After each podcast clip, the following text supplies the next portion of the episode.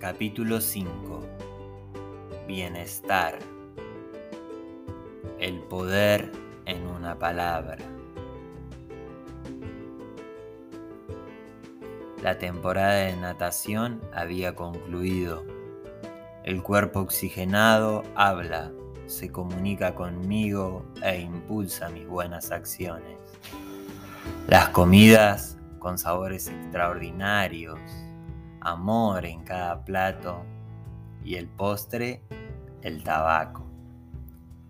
Tan cerquita que podía ver y sentir el otro lado del río. Ahora sabía nadar y viajaba de una orilla a la otra, pero ¿en dónde armaría mi campamento? En el cemento donde los sentires se bloquean, donde el miedo paraliza y humilla. Ese ya lo conocía perfectamente. El otro, un universo de aromas, sabores y todo lo que allí habite. Había echado un pequeño vistazo y un sutil aroma me había engualichado. Despertó una curiosidad que se acrecentaba con cada exploración. En ese mundo de incertidumbre tenía una sola certeza y muy clara, papel y lapicera. Sabía que necesitaba un nuevo contrato conmigo. El anterior estaba siendo manifestado y necesitaba actualizarse. Para ello debí utilizar las palabras correctas que me guíen desde el interior de mi ser, desde ese lugar donde todo sucede, pero no tiene un espacio físico, no es un órgano, o al menos yo no lo conozco. Así que empecé. Anoté palabras en positivo, bellas y agradables a mi parecer las que iban surgiendo en mi mente, las fui anotando hasta que di con una hermosa y poderosa vibración que me atrajo, me sedujo. Bienestar, un mantra que recorre mis venas hasta el día de hoy. Esta sencilla pero poderosa palabra pasa por encima de la acción no fumar o dejar el cigarrillo. Esta comunica un estado de bienestar con todo lo que corresponde a él. Ejercicio, alimentación, conocimientos, creatividad, descanso. Abarca un universo de acciones que me conducen a mi cuerpo y a mi mente.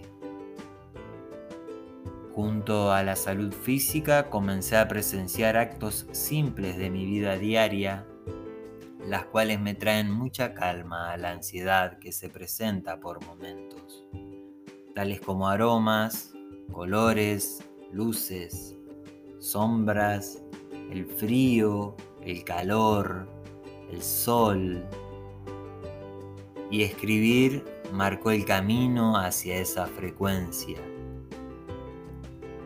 Nuevamente encajoné aquel papel con la sagrada palabra que el universo me había compartido, junto a las acciones que me acompañaban hacia su manifestación. Por muchos años, cuando otras personas me preguntaban el porqué de fumar, yo siempre respondía porque me gusta fumar, es una compañía y lo disfruto mucho. Noté que la experiencia de los últimos meses habían cambiado todo mi diálogo interno. Hoy disfruto del bienestar de mi cuerpo. Lo dije en voz alta elevándolo al cielo, único testigo. Aún queda lo más difícil, decir adiós y gracias pero para ello había otra certeza.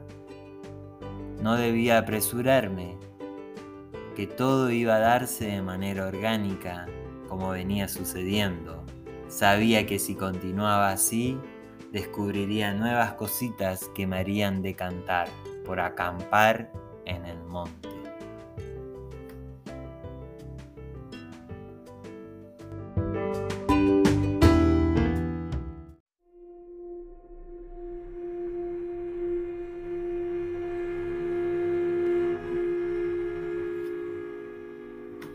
Partir de las 0 horas de mañana, deberán someterse al aislamiento social preventivo y obligatorio.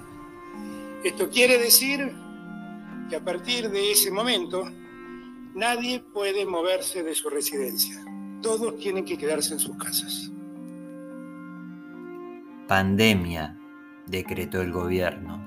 Y ahora, evidentemente para muchos, el ejercicio no brinda salud, cosa que yo había descubierto todo lo contrario. Mi experiencia me decía que el encierro me condenaba al malestar físico, emocional y mental. Y el sol, el aire fresco, la tierra, el agua y la naturaleza me conducían hacia el bienestar. Haciendo una autodiagnóstico, noté que transformé un potencial estado de depresión junto a las enfermedades que lo acompañan a un cuadro algo más estable, ansiedad con algunas migrañas, las cuales el agua se encargaba de apaciguarlas.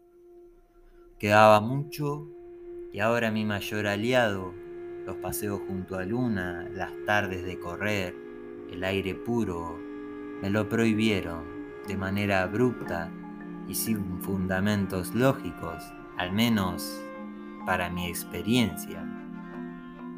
El temor latía en mi corazón fuerte. La parálisis podría aparecerse en cualquier momento y caer nuevamente a aquel pozo que ahora lo veía más profundo. Fue allí que descubrí que ya no estaba dentro de él. Gracias, gracias, gracias, Renzo Nahuel.